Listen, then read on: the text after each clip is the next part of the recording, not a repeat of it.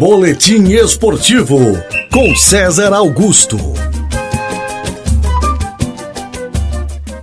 Olá, meus amigos, muito bom dia a todos que estão conosco nesta quinta-feira, dia 10 de setembro. Vamos com os principais destaques do esporte, começando com o Tubarão Futsal, que conquistou sua primeira vitória na Liga Nacional 2020. Depois de empatar na estreia semana passada contra o Umuarama, fora de casa, em 1 a 1 o time tubaronense venceu ontem o Campo Mourão, também fora de casa, por 2 a 1 Os gols do Tubarão foram marcados por Suelton em contra-ataque e pelo goleiro Marcinho, que foi até o centro da quadra, como ele costuma fazer, e acertou uma bela finalização. Nem usou tanta força, mas usou o jeito, usou sua classe. Marcinho fez o gol da vitória do Tubarão pelo placar de 2 a 1. Próximo compromisso do Tubarão seria no sábado, mas ainda não está confirmado e depende do governo do estado. Passando para o futebol de campo, o volante Augusto foi apresentado ontem no Clube Atlético Tubarão. O ex-jogador do Aimoré, do Rio Grande do Sul, é formado na base do Grêmio e passou ano passado pelo Criciúma, tem 24 anos.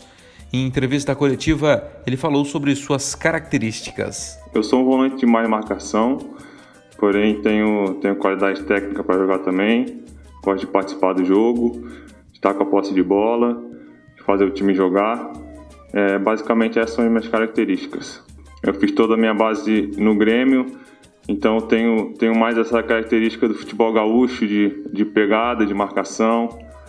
E eu acho que eu vou, vou agregar muito ao time nesse quesito e também com a, com a parte técnica de, de participar do jogo, de ter uma, uma boa saída de bola e poder participar da, da situação ofensiva do time também. O Tubarão estreia na Série D do Campeonato Brasileiro no próximo dia 20 contra o São Luís de Juí, aqui em Tubarão.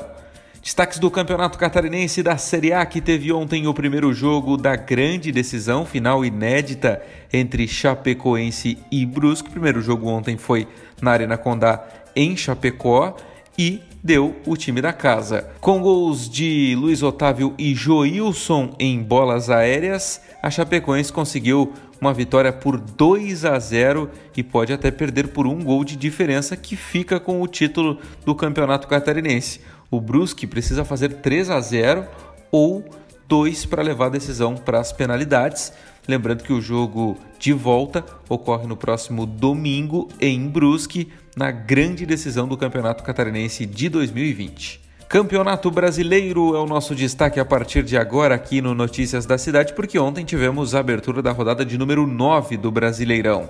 Atlético Paranaense e Botafogo empataram em 1 a 1 na Arena da Baixada. O Fortaleza, com mais um do Wellington Paulista, venceu o quarto gol do Wellington Paulista no Campeonato Brasileiro e o Fortaleza bateu o esporte por 1 a 0 no Castelão. Goiás e Curitiba protagonizaram na Serrinha um jogo maluco em Goiânia, partida que terminou empatada em 3 a 3. O São Paulo empatou com o Bragantino jogando no Morumbi 1 a 1 foi o placar, o gol do São Paulo foi marcado pelo Luciano. Tivemos também ontem o clássico Fla-Flu. O Fluminense perdeu para o Flamengo pelo placar de 2 a 1. O Flamengo com gols de Felipe Luiz e Gabigol abriu 2 a 0 e o desconto do Fluminense veio lá no finalzinho com o Digão, mas não havia tempo para mais nada. 2 para o Flamengo, 1 um para o Fluminense. Flamengo encostando no líder internacional. E tivemos também a vitória do Santos de Marinho sobre o Atlético Mineiro na Vila Belmiro pelo placar de 3 a 1 com direito a dois gols do Marinho, que agora é o artilheiro do Campeonato Brasileiro, junto com o Thiago Galhardo do Internacional, que joga hoje. Seis gols tem o Marinho na competição, belíssima vitória do Santos para cima do Galo do Jorge Sampaoli. E o Santos é outro clube que está no pelotão de cima do Campeonato Brasileiro da Série A. Hoje teremos mais jogos: Corinthians e Palmeiras, 7h15 da noite na Arena do Corinthians. Internacional e Ceará, também 7h15 da noite no Beira Rio. O Inter podendo se manter na liderança e se isolar lá na ponta da tabela. Tem Bahia e Grêmio, também 7h15 da noite no Pituaçu. Lembrando que o Grêmio está na zona de rebaixamento do Campeonato Brasileiro.